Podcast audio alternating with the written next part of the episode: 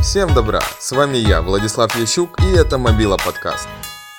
В сегодняшнем выпуске, друзья, я хотел бы осветить интересные новинки, которые ждут своего выхода в 2020 году. Ни для кого не секрет, что актуальные смартфоны – это те смартфоны, которые достойно выглядят, прекрасно работают, имеют хорошие характеристики, в руке лежат удобно и, конечно же, доступная цена. Она является основополагающим звеном во всем этом списке достоинств. Не спорю, это важно. Но есть еще один вид гаджетов – инновационные смартфоны. Без них мы не увидели бы наше устройство по доступности доступной цене, так как они берут весь удар на себя. И именно они первыми получают что-то новенькое, что потом дорабатывают со временем и ставят даже в бюджетный сегмент. Прежде чем я начну, хотелось бы поблагодарить студию по восстановлению волос Терехова Hair Studio за то, что выступили спонсором данного выпуска вне очереди. И вы, друзья, не станете ждать до пятницы его выхода. Инстаграм я отмечу в описании этого выпуска.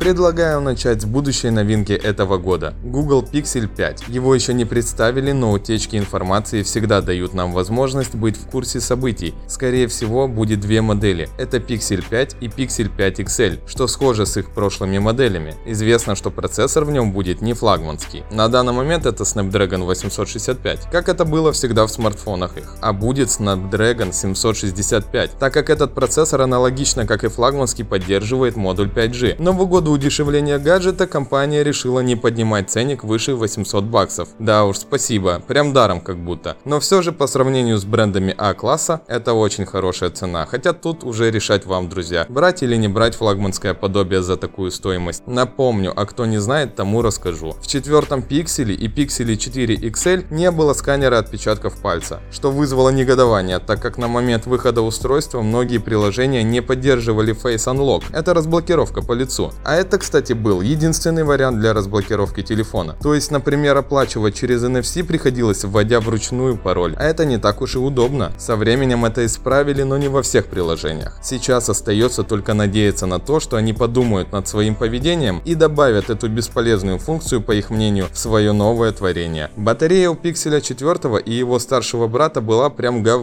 нехорошая, откровенно говоря. Особенно, если пользоваться активно камерой. Например, у Apple и Samsung такой проблемы проблемы нет, у них все отлично оптимизировано в этом плане. В пикселе эта проблема решалась только включением функции энергосбережения. Визуализация лаунчера скучна, но Google и позиционирует свой флагман как просто хорошую рабочую лошадь, которая будет без лишних понтов. Еще предыдущие модели имели хороший нагрев телефона, что было неприятно. Я думаю это исправят, но не факт. А теперь давайте перейдем к хорошим новостям, а то чуть не похоронил заранее еще не вышедший смартфон. Увлекся просто.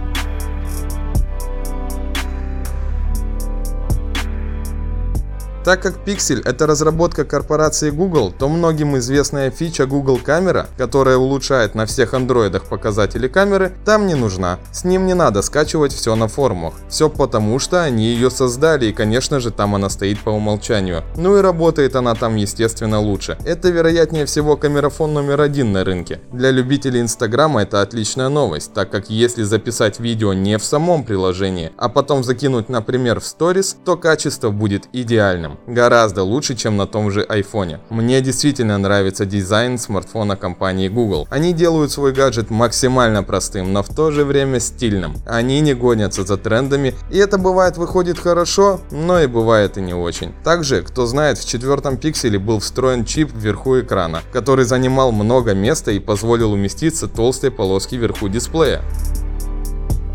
Это был радар соли. Что такое соли? Это специальный модуль, который используется для управления смартфонами Google Pixel 4 без прикосновений. Модуль, встроенный в смартфон, реагирует на жесты пользователя, позволяя переключать треки в плеере, открывать уведомления, разблокировать телефон и отключать звук входящего вызова, не пачкая жирными пальцами экран. Потенциал технологии велик, но как оказалось нафиг никому не нужен. Да и не во всех странах он работает. В новинке собираются убрать эту хрень. Дошло видимо до умников. Ну что сказать, попробовали и попробовали, молодцы.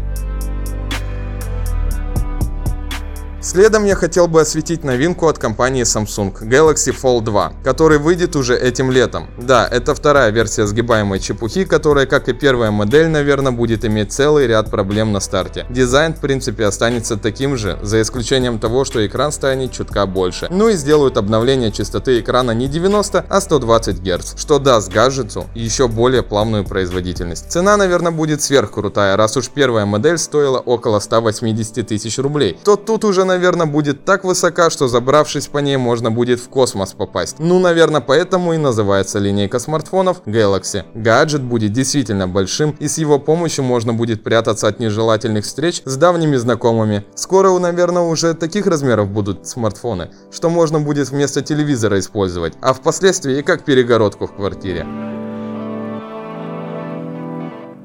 Устройство будет оснащено 12 гигабайтами оперативной памяти. Встроенной памяти будет 512 гигабайт, и это нормально. А вот процессор будет, как и в прошлый раз, Snapdragon, только сейчас уже 865. Вот есть же свой фирменный Exynos. Зачем Snapdragon берете? А я знаю, потому что ваш Exynos фуфло, по сравнению с процессором от Qualcomm. И чтобы сделать действительно мощный гаджет, приходится придавать собственные разработки. Дисплей будет сделан на основе гибкого стекла, что позволяет добавить еще и стилус. Кстати, они хотят это сделать. И сделают, потому что плюшек много не бывает. В прошлом году, выпуская первую модель Galaxy Fold, компания Samsung ставила перед собой задачу продать 1 миллион гаджетов. Но продали они в два раза меньше. Неплохо, конечно, но далеко от желаемой цифры. Сейчас же, во времена пандемии, они могут столкнуться с еще большей проблемой. Хотя другие выпускают и все окей. Как ни крути, действительно классно, что такие смартфоны появились и они имеют место быть. Еще в далеком прошлом, когда сенсорные дисплеи только появлялись, я уже говорил о том, что было бы круто, если бы экран телефона можно было бы разложить и получить планшет. Тогда это была мечта,